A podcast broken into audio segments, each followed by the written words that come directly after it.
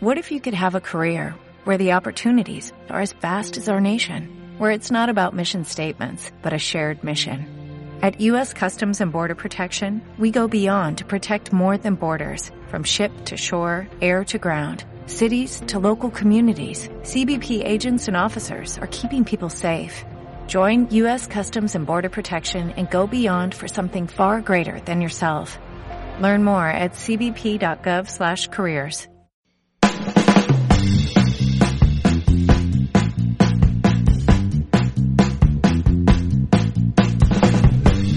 Muy buenas, bienvenido o bienvenida un día más al podcast de Technology. Me estás en Train Academy, tu academia online, donde aprenderás todo lo necesario sobre entrenamiento, nutrición y mejora de la composición corporal en general. En el día de hoy estamos yo, Gonzalo Barrio, y el dietista del equipo Borja. Y bueno, vamos a comentar una cosa que, que nos parece bastante interesante y que creemos que puede ser de gran ayuda. Y es que, como sabréis, pues yo he estado ingresado dos veces en, estos, en estas últimas semanas. Entonces, pues he querido que, Borja esté aquí conmigo para charlar un poco sobre el tema de lo que es la nutrición en la sanidad, porque es algo que realmente nunca había visto desde dentro. Borja tampoco había visto de, desde dentro de, de, esta manera. Y consideramos y pensamos que es muy importante hablarlo, que es muy importante eh, pues poner ciertas ideas en común, porque es algo que damos como muy por hecho en, en, nuestros días y realmente pues ahora vamos a ver si, si, habría que cambiar cosas o no. Entonces, bueno, lo primero de todo, Borja, eh, un placer estar aquí contigo charlando sobre estos temas y, nada, aquí estamos para darle caña. Bueno, igualmente, esto, eh, bueno, buenas a todos y, bueno, esto es algo que quería hacer desde hace tiempo. Bueno, según entró Gonza al, al hospital, eh, no fue lo primero que le dije porque no estaba para, para esos temas, pero vamos, en cuanto empezó a estar un poco mejor, le dije, tú quiero que, que, me, que me, cuentes o que escribas en, en, el móvil o en algún sitio todo lo que vas comiendo y, quiero analizar bien a ver si podemos encontrar algún sentido a lo que se está haciendo a nivel nutricional. Y, y bueno, y luego seguro que podemos hablar de ello tanto para bien como para mal. Y, y bueno, eh, hoy le voy a hacer una serie de preguntas a, a Gonzalo para que veáis un poco, eh, pues bueno, el papel que, que tuvo la, la, nutrición dentro de, del hospital y dentro de su tratamiento, que, que bueno, ya os adelanto que, que, el papel es nulo y como era de esperar. Es. Y, y, bueno, entonces vamos a ir haciéndole una serie de preguntas y, y bueno, iremos diciendo un poco qué, qué sería lo, lo adecuado y, y, bueno, y qué estaría bien que se vaya incluyendo pues dentro de, del sistema sanitario y, y, bueno, y qué carencias creemos que hay y, y bueno, y por qué motivos y, qué razón habría de, de, incluir pues bueno, diferentes estrategias o, es. o diferentes pautas y, y la importancia de este papel Eso dentro es. de un proceso de recuperación, de reparación, etcétera. Hmm, Así que es. nada, vamos antes, a ello. Espera, Borja, antes de las preguntas, sí. eh, me gustaría contextualizar un poco que yo he estado en el hospital, en primer lugar, eh, por una apendicitis bastante avanzada, entonces me operaron de apendicitis y tuve que estar unos cuantos días ingresado, y después, al de una semana, pues se me infectó la zona y tuve que volver a estar ingresado. Entonces, pues eso, era, digamos, eh, una... Bueno, no, no es que no es ni una patología, estaba ingresado, por haber tenido una operación en, en, pues eso, en el sistema, en parte del sistema digestivo, en el intestino, entonces toda esa zona estaba pues eh, débil, sensible, eh, no tenía mucha hambre y todo esto, entonces para que sepáis un poco cuál era mi situación, que no era que estaba en el hospital, por ejemplo, por tener una pierna rota o cualquier cosa, que era una operación a nivel interno que, que tuve que, por la que tuve que pasar. Eso es. Fue además eh, una intervención sencilla, o sea, está dentro, está asociada o, o, o vamos, eh, eh, eh, que al final es una intervención sencilla dentro de las intervenciones que pueda haber sí, dentro es. del sistema sanitario, ¿vale? O sea, que no es nada eh, grave y entonces todo lo que vamos a hablar, por lo tanto, tenéis que hacerse la idea que se magnifica en, si estamos hablando ya de intervenciones más serias, tratamientos más serios, eh, periodos de, de encamamiento más largos, en fin, ¿vale? Estamos hablando de algo básico y, y, vamos a comentar la importancia que tiene esto, por lo tanto, eh, esto se magnifica cuando hablamos de, pues, de, cosas más serias o de periodos más largos, por supuesto. Eso es, eso es. Así que nada, vamos a ello. Vamos a ello. Y, vale. Y bueno, quiero que en primer lugar nos cuentes un poco, eh, tampoco todos los menús, pero cuéntanos un poco porque seguro que mantuvieron una línea de, tipos de alimentos o de distribución de macronutrientes o de ingesta calórica. Eh, puede que, fuese diferente eh, justo el primer día después de la intervención, pero bueno, pues cuéntanos un poco qué te dieron de comer eh, pues bueno, mediante ejemplos y pues seguro que hubo, como te digo, dos tipos, un poco eh, en torno a la intervención y luego un poco más los días posteriores de recuperación. Así que bueno, haznos un pequeño resumen. Eso es, o sea, eh, los dos ingresos que he estado, digamos que los primeros días la dieta era como más dieta blanda, por decirlo de alguna manera, pero bueno, siempre seguía la misma estructura. el desayuno era un descafeinado con leche y, y un sobre de galletas, eh, eso si estabas eh, en dieta blanda, si no te ponían eh, un cacho de pan con mermelada. Luego la comida solía ser un puré con un segundo plato que, bueno, podría ser, pues imagínate, merluza cocida o pollo cocido. Bueno, son los días que había suerte. Luego igual había un día que de primero te ponían, de hecho hubo un día que me pusieron de primero ensaladilla rusa y de segundo croquetas con pimientos, que dices, qué sentido tiene esto, pero bueno. Y después eh, había, estaba la merienda, que era otra vez un descafeinado con leche con galletas. Y después estaba la cena, que la cena sí que siempre era eh, un puré con un segundo plato, que eso solía ser eh, algún tipo de, pescado o, o, pollo o algo de eso. Todo cocinado, pues cocido, malísimo, sin sal. Y, y sí que es cierto que algún día me pusieron alguna otra opción de hecho, un día me pusieron eh, como una especie de pudding de salmón o algo de eso que estaba, o sea, tenía una pinta malísima y se veía que me lo comí un poco porque obviamente ya las cantidades son muy pequeñas y si te vas encontrando más o menos bien, pues eh, vas teniendo hambre aparte también porque en el hospital no haces nada. Entonces, bueno, la estructura general. Eran cuatro comidas, eh, dos que eran el desayuno y la merienda, que era un café con leche y, galletas, que pues ya veis el sentido que tiene eso, y después eh, otras dos comidas un poco más eh, sólidas, por decirlo de alguna manera, que solía ser un puré con, un segundo plato, que sí que es cierto que, los purés estaban bien, o sea, yo ahí sí que les doy un, punto, un punto a favor en el hecho de que, bueno, dos ingestas a nivel de, verduras y todo esto, pues eh, está, está bastante bien y aparte también que entraba bien por el hecho de que pues estabas ahí encamado y bueno, un puré calentillo pues siempre, siempre entra bien. Entonces, bueno, esa era, esa era un poco la estructura general. Vale, o sea, podríamos hablar de que eh, tu primera ingesta a la mañana, eh, dentro de lo que llamaban dieta blanda, era un café y unas galletas María, tipo María. Sí, sí. Y María tal cual. bueno, em, en cuanto a esto, pues bueno, estamos hablando de que mm, lo primero, sí que es cierto que eh, una persona encamada que ha sido intervenida en una parte, bueno, del aparato digestivo no tiene en ese momento eh, mucha sensación de hambre y a nada que come algo le genera mucha sensación de saciedad. Y, mm, entonces, bueno, es interesante incluir eh, alimentos palatables para despertar el apetito y para que a la persona le apetezca comer, pero también es cierto que hay que, que hay que incluir alimentos de fácil digestión y que no supongan un gran esfuerzo al aparato digestivo, por supuesto.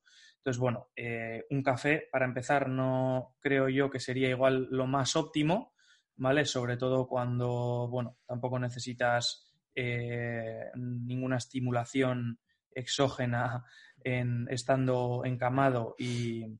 y era descafeinado, ¿eh? pero... Ah, bueno, pues aún así, sí, aún así. De todas maneras, bueno, luego el, el, tema de las galletas, me parece bastante lamentable. O sea, directamente que, directamente que en la cuna de la salud a nivel mundial, como es un hospital, o sea, o debería serlo, eh, entre por la puerta un ultraprocesado, a mí ya me parece eh, lamentable. Pero bueno. Eh, y luego, dentro de, lo que, de lo que eran las comidas, pues como comida y cena, eh, estamos hablando de, bueno, el puré que podía ser igual más palatable y, bueno, pues al final estamos metiendo esas dosis de verduras ricas en micronutrientes, etcétera.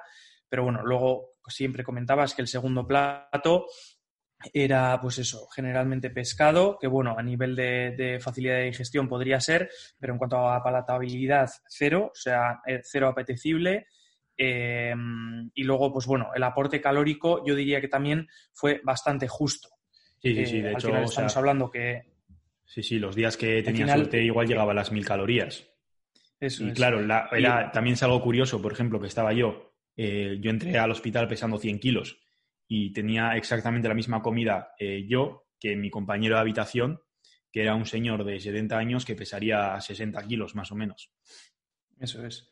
Y bueno, al final, quieras que no, indirectamente, aunque esto estoy seguro que ellos no lo hacen con esa intención, eh, esa, ingesta de galletas te aumentaba la ingesta calórica total diaria, aunque no fuese para nada su intención. Su intención era dar un desayuno eh, estándar, ¿no? Conocido mm. como estándar socialmente hablando.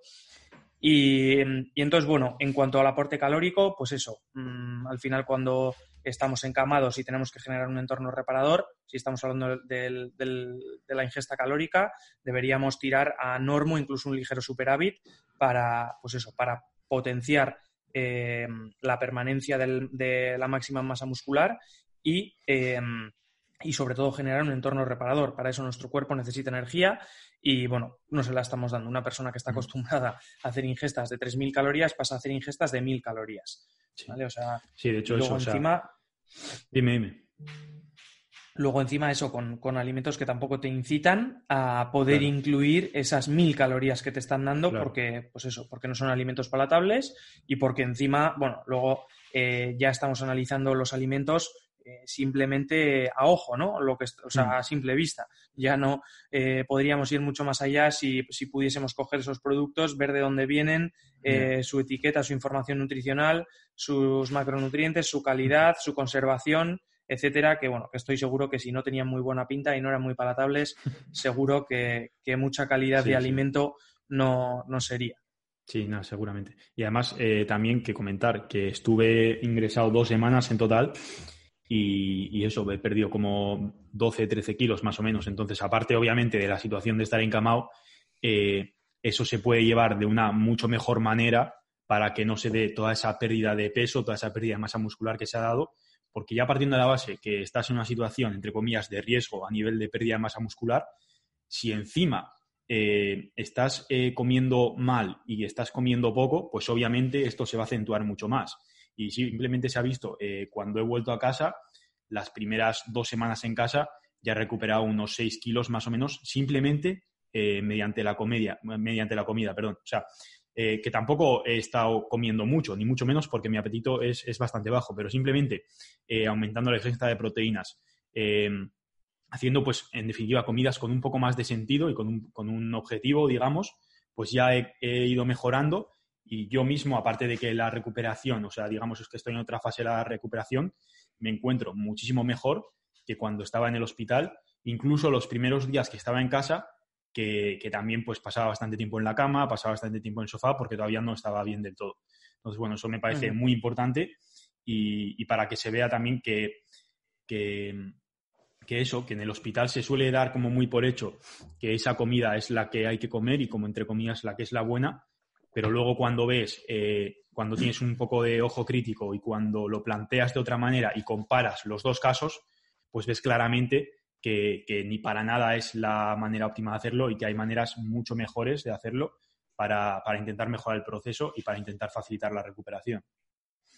Eso es. Y luego, eh, algo también importante es eh, que Gonzalo estuvo ingresado en la situación actual solo pudo recibir la visita de su madre, visitas además intermitentes y, bueno, la verdad es que no sé qué grado de permisividad eh, suelen dar fuera de, esta temporada eh, extraña que estamos viviendo de COVID, pero no sé si podría, eh, en ese caso, por ejemplo, si lo hubiese podido llevar yo la alimentación dentro del hospital como persona externa y rechazar la comida que hubiese dentro del hospital. ¿Vale? No sé si eso sería posible, pero bueno, la verdad es que Lo que sí que hacíamos, hacíamos los últimos días ya era eh, directamente mi ama me traía comida y, por ejemplo, en el desayuno, pues me desayunaba el descafeinado con leche y me desayunaba eh, un, bocata que me traía mi ama de pechuga de pavo y, y, una fruta, por ejemplo, y para merendar lo mismo. Entonces, con eso, pues a lo tonto ya casi que aumentaba el doble mi ingesta calórica y el doble o el triple mi ingesta de proteínas, porque es que igual estamos hablando de que en todo el día, mm. los días que más proteína comía, igual llegaba a los 60 gramos. Con suerte, hablando de eso.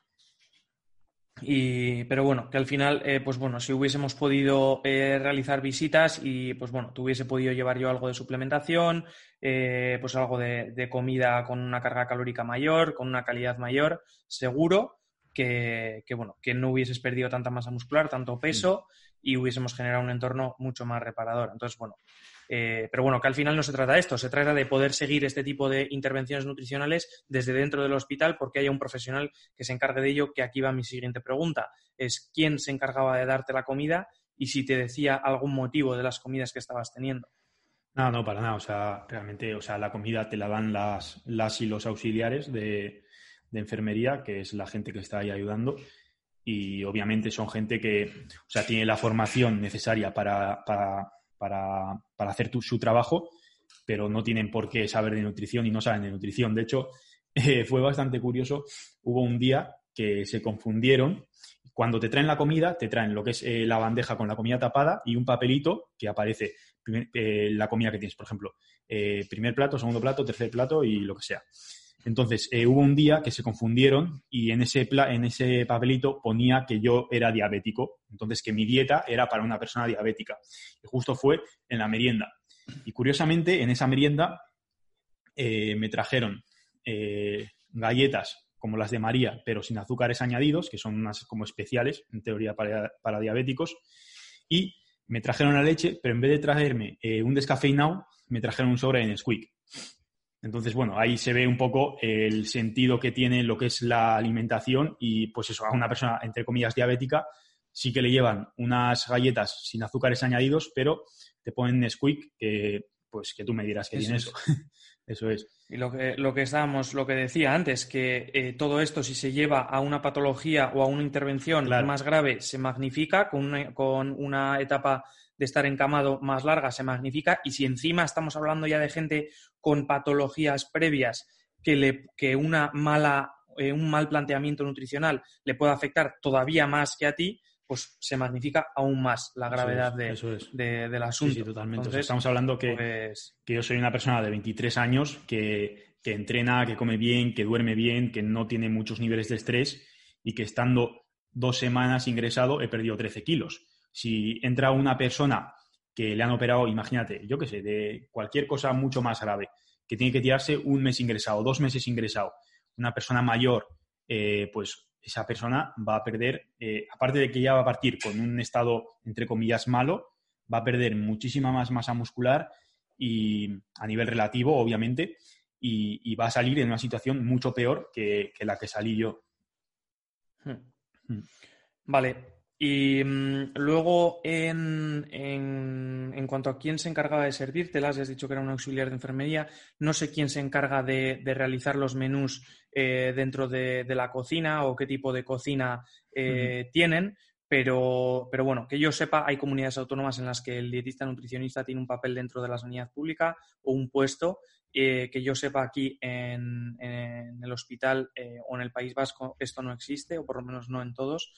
Y, entonces, pues bueno, se, está encargando una persona de tu alimentación que no tiene por qué tener los conocimientos y, entonces, pues bueno, obviamente no va a ser la más óptima ni mucho menos.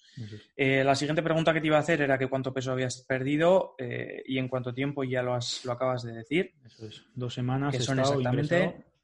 He estado ingresado dos semanas, en periodo, o sea, una semana, luego una semana en casa y luego otra semana y eso, he perdido unos 12, 13 kilos más o menos. Que aparte, o sea, es eh, pérdida de masa muscular, pérdida de un montón de líquidos también, pérdida de, pues eso, a nivel de no haber estado entrenando, entonces eso también genera una pérdida de peso, entonces es todo el conjunto mm. de, esos factores. Mm. Vale, y mm, luego, eh, por otro lado, quería comentar todo el, ámbito o qué, aspectos hubiesen sido interesantes, eh, aunque ya hemos comentado alguno anteriormente, qué aspectos hubiesen sido o habrían sido interesantes eh, dentro de, ese protocolo nutricional cuando Gonzalo pues, estaba encamado, postoperación, etcétera. Entonces, em, sí que es cierto que podría haber sido interesante eh, pues una dieta concreta en torno a la intervención, pero una vez que Gonzalo podría, podía ingerir eh, alimentos sólidos y mm, ahí podríamos haber incluido una ingesta calórica en un primer lugar normocalórica o ligero superávit para ir a favor de retener ese máximo de, masa muscular y limitar la pérdida de peso. Y luego sobre todo una ingesta proteica alta con el mismo objetivo, eh, mantener la masa muscular. Y, mm, luego podríamos haber eh, ingerido algún suplemento interesante como podía haber sido pues eh, algo, algún suplemento antiinflamatorio, alguna alimentación también igual antiinflamatoria, si era necesario generar o reducir la inflamación en la zona intervenida. Eh, podríamos haber incluido también eh, algo a nivel eh, gastrointestinal para mejorar las digestiones o podríamos haber incluido también sobre todo esa, esa, mm, esa, proteína, ese suero de proteína y vamos, a nivel de suplemento estoy hablando. Mm, y, podríamos haber incluido pues también eh, algún suplemento como creatina para ir eh, a favor de la, del mantenimiento siempre, como, como vengo diciendo, de la, del mantenimiento de, la masa muscular. Entonces, bueno, ese, ese, tipo de suplementos podría haber sido interesante. Obviamente sin cargar a meter un montón de suplementos, pero sí que podíamos haber añadido pequeños detalles que, que, bueno, que seguro que nos hubiesen hecho llegar a casa y, partir de un proceso de recuperación desde, desde un punto mm, bastante más avanzado. Eso es. Yo sí que creo que en este tipo de contextos eh, sí que es interesante utilizar suplementación porque, como hemos comentado, eh, o sea, y cualquiera que haya estado encamado, entre comillas, enfermo, eh, pues aunque no hagas mucho, pero tu apetito no es muy elevado y más aún si la intervención ha sido como fue la mía, que es que apenas, o sea, los primeros días sobre todo, apenas tenía hambre. Entonces, eh, claro, son momentos en los cuales eh, si intentas llegar a tus requerimientos nutricionales mediante eh, comida sólida, seguramente te cueste mucho y puede llegar incluso a ser contraproducente en el sentido de que por el hecho de intentar llegar a los requerimientos que tienes, igual estés sobresaturando tu sistema digestivo y también a nivel psicológico te, va a costar bastante. Entonces aquí puede ser muy buena opción el hecho eso de incluir eh, suplementación que facilite muchísimo la ingesta de, esta, de estos macronutrientes, que realmente eh, pues va a ser el, objetivo principal de cualquier ingesta de suplementación en cualquier contexto, el simple hecho de facilitar eh, pues la, la disponibilidad de diferentes nutrientes y, bueno, también hacer incluso la dieta o si la alimentación un poco más llevadera. El simple hecho de tomarse, por ejemplo, algo que, sea, que tenga un poco sabor a chocolate o cualquier cosa, eh, pues puede, puede hacer que eso, que aumente el apetito, que sea algo mucho más palatable a lo que estaba acostumbrado a comer ahí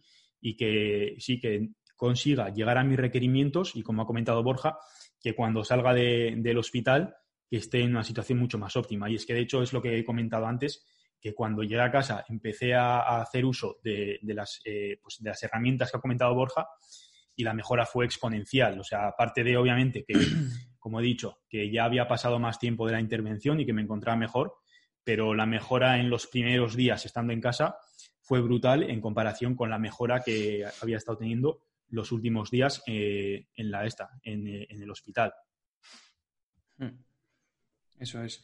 Y luego, o sea, fijaros lo que, o sea, quiero que entendáis también que, porque igual pueden estar pensando, estos, estos locos están pensando, eh, está, ha sido sometido a una intervención y están pensando en no perder masa muscular, tal, eh, y hacer todo lo posible a nivel nutricional para ello. Yo me estoy refiriendo también mucho a generar un entorno también reparador. Ojo, a un planteamiento nutricional que potencie la reparación de, ese aspecto que estaba mal dentro del, cuerpo de Gonzalo y, había que intervenir y luego eh, generar un proceso reparador. Entonces, todo esto que estamos comentando es a favor principalmente de eso y, hay muchos aspectos que se unen también con el objetivo de, no perder masa muscular.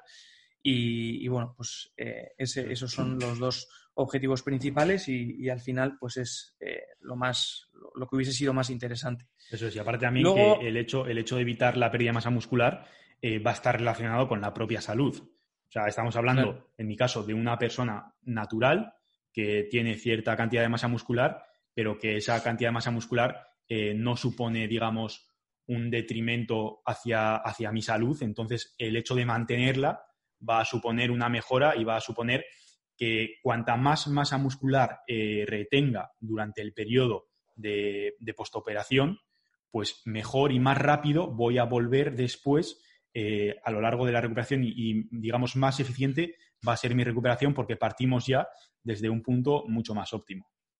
Eso es.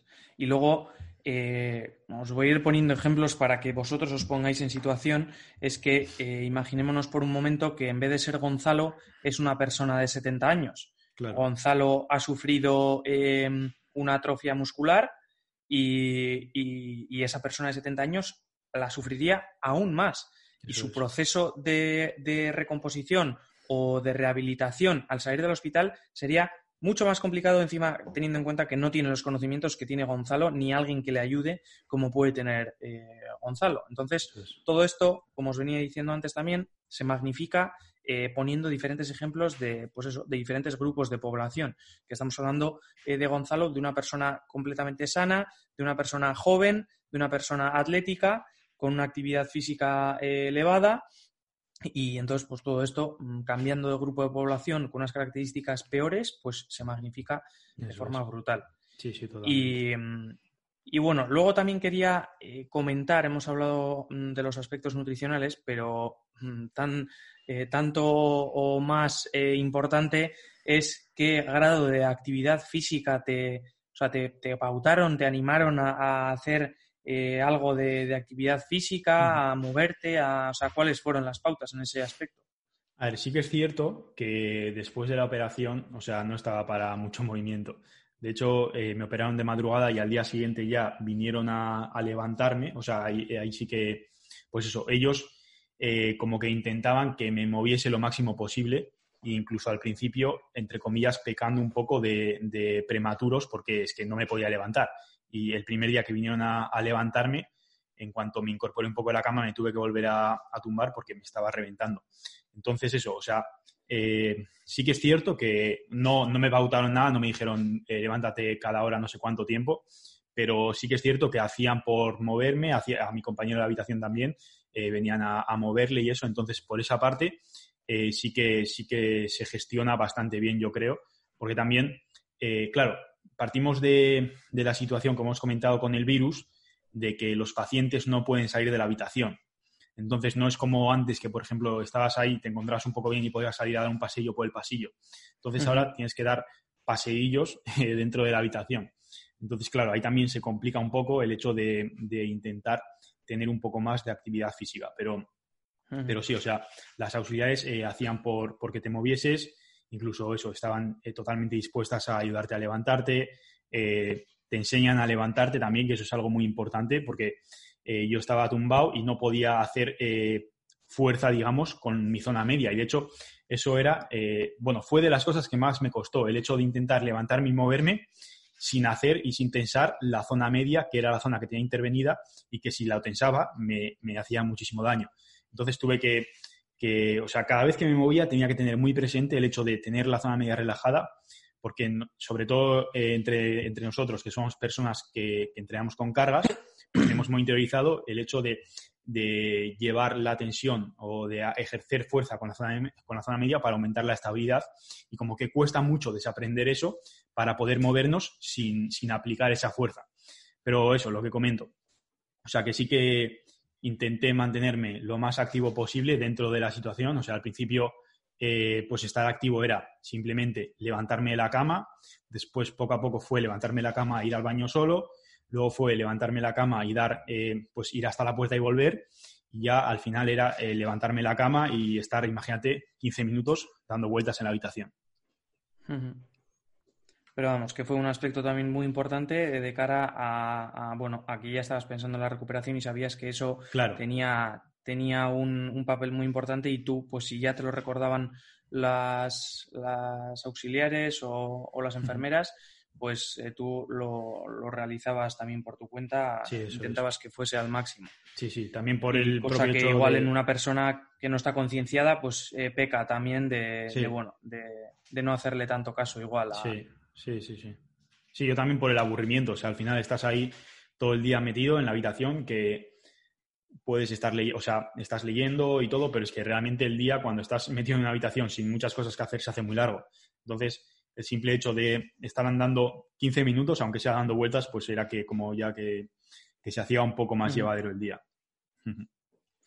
Vale, y luego por último eh, quería comentar para que también os hagáis un poco la idea, es que em, he visto también muchas veces en las noticias cómo se habla de, que el COVID deja a la gente con una limitación eh, en cuanto a movilidad, de que deja a la gente con una pérdida de masa muscular eh, y que bueno, y que hay gente con, muchos, con muchas, sufriendo muchas consecuencias de, haber estado en el hospital con, con COVID, ¿no? Y yo creo que aquí eh, bueno, puede que hay que ser realistas y puede que el COVID eh, afecte directamente a esto, pero que en gran medida toda la limitación en cuanto, o gran parte de la limitación en cuanto a movilidad y, la causa de las grandes rehabilitaciones que está haciendo la gente que ha estado eh, hospitalizada durante un largo periodo de tiempo son por esa ridícula actividad física que están teniendo, por una mala alimentación y por lo tanto una pérdida de masa muscular, pérdida de movilidad. Y entonces eh, es, consecuencia de todo esto también, no solo del COVID. O sea, eh, y esto pocas veces lo he visto eh, mencionar en, esas noticias o, en esos reportajes que están haciendo ahora. Entonces, pues bueno, la gente cuando sale, si ya estamos hablando de personas sedentarias con, con, con edades avanzadas y poca movilidad y poca masa muscular, pues es que salen del hospital hechos polvo, no solo por el COVID, sino por eso, por el grado de actividad física y una mala alimentación, no hay más. Sí, sí, totalmente. O sea, eh, digamos que eh, desgraciadamente es como que cuando estás ingresado tienes los dos factores, el hecho de que estás mal de por sí porque te han intervenido, porque tienes algo roto, cualquier cosa, más el tiempo que estás encamado y el tiempo que estás con una nutrición que no se ajusta a, tus necesidades actuales y al contexto en el que te encuentras. Entonces, cuando sales, eh, estás más recuperado a nivel de la intervención que, has tenido o de la cosa que, o sea, de lo que ha causado tu ingreso, pero te encuentras que también tienes que arreglar toda la parte, digamos, que has eh, perdido a nivel, pues eso, de masa muscular, de tiempo de recuperación que se ha alargado por no eh, mantener una nutrición adecuada. Entonces, como que tienes eh, ya dos eh, problemas, por decirlo de alguna manera, que solucionar una vez estás fuera. Y eh, como ha comentado Borja, uno de los puntos negativos de esto es que gran parte de la gente pues no sabe cómo hacerlo. Y claro, si una persona mayor de 70 años, por ejemplo, va al hospital y le ponen para desayunar en el hospital después de haber sido intervenida un descafeinado con leche y galletas, pues cuando llega a casa va a decir, ¿qué desayuno? Pues un descafeinado con leche y galletas, porque si en el hospital me ponen eso, es que eso seguramente me, vaya muy bien. Hmm. Entonces ahí prolongamos aún más el problema y, hacemos pues eso, que, la población esté totalmente deseducada a nivel nutricional, porque también eh, tenemos ese problema que eh, a nivel general se le da una autoridad eh, extrema a, a las autoridades sanitarias, a médicos, enfermeras y todo esto, que no digo que no la tengan, pero en muchos casos parece que lo que dicen, que no se puede debatir, que no se puede dar una vuelta y que no lo puedes mirar con un ojo crítico. Entonces, eso, aparte de, o sea, hemos querido hacer esto, aparte de para conocer un poco la realidad de cuál es, eh, pues eso, la, situación nutricional, en, por lo menos en, el hospital que he estado yo, eh, aparte también para animaros a todos y a todas a que tengáis una vista crítica a que, obviamente, eh, no estamos diciendo que seáis desconfiados y desconfiadas, pero que sí que analicéis lo que os comentan, que veáis de manera crítica, que intentéis buscar por vuestra cuenta, que intentéis informaros, pedir segundas, terceras, incluso cuartas opiniones para ver, porque al final estamos hablando de tu salud propia y, de tu bienestar. Entonces, eh, tú eres el primero y la, o la primera que se tiene que preocupar, que se tiene que preocupar por ello y, que tiene que hacer por, por encontrar ese bienestar. Hmm.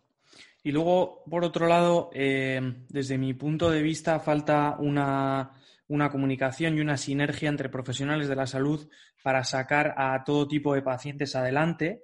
Y bueno, y luego, pues al final sí que existe, obviamente, por la zona privada, te puedes buscar tú la vida, pero eh, desde mi punto de vista, tanto de intervenciones eh, hospitalarias como, como cuando un deportista tiene una lesión, falta a no ser que estés dentro, obviamente, de un club deportivo que cuente con todos estos profesionales y un trabajo en sinergia, un trabajo en conjunto, desde mi punto de vista, falta, eh, pues eso, ese trabajo en, común, ese trabajo en equipo, en el que si una persona mayor sale del hospital eh, con una intervención o habiendo pasado por una patología y un tratamiento, cuando sale es que eh, para mejorar su vida y volver a como estaba, incluso mejor, sería imprescindible el papel de un nutricionista, el papel de un entrenador, el papel de, un fisioterapeuta, eh, en fin, eh, muchos papeles eh, a nivel sanitario unidos para hacer un trabajo conjunto y poder llevar a esa persona a, su punto anterior o a mejorar su versión anterior.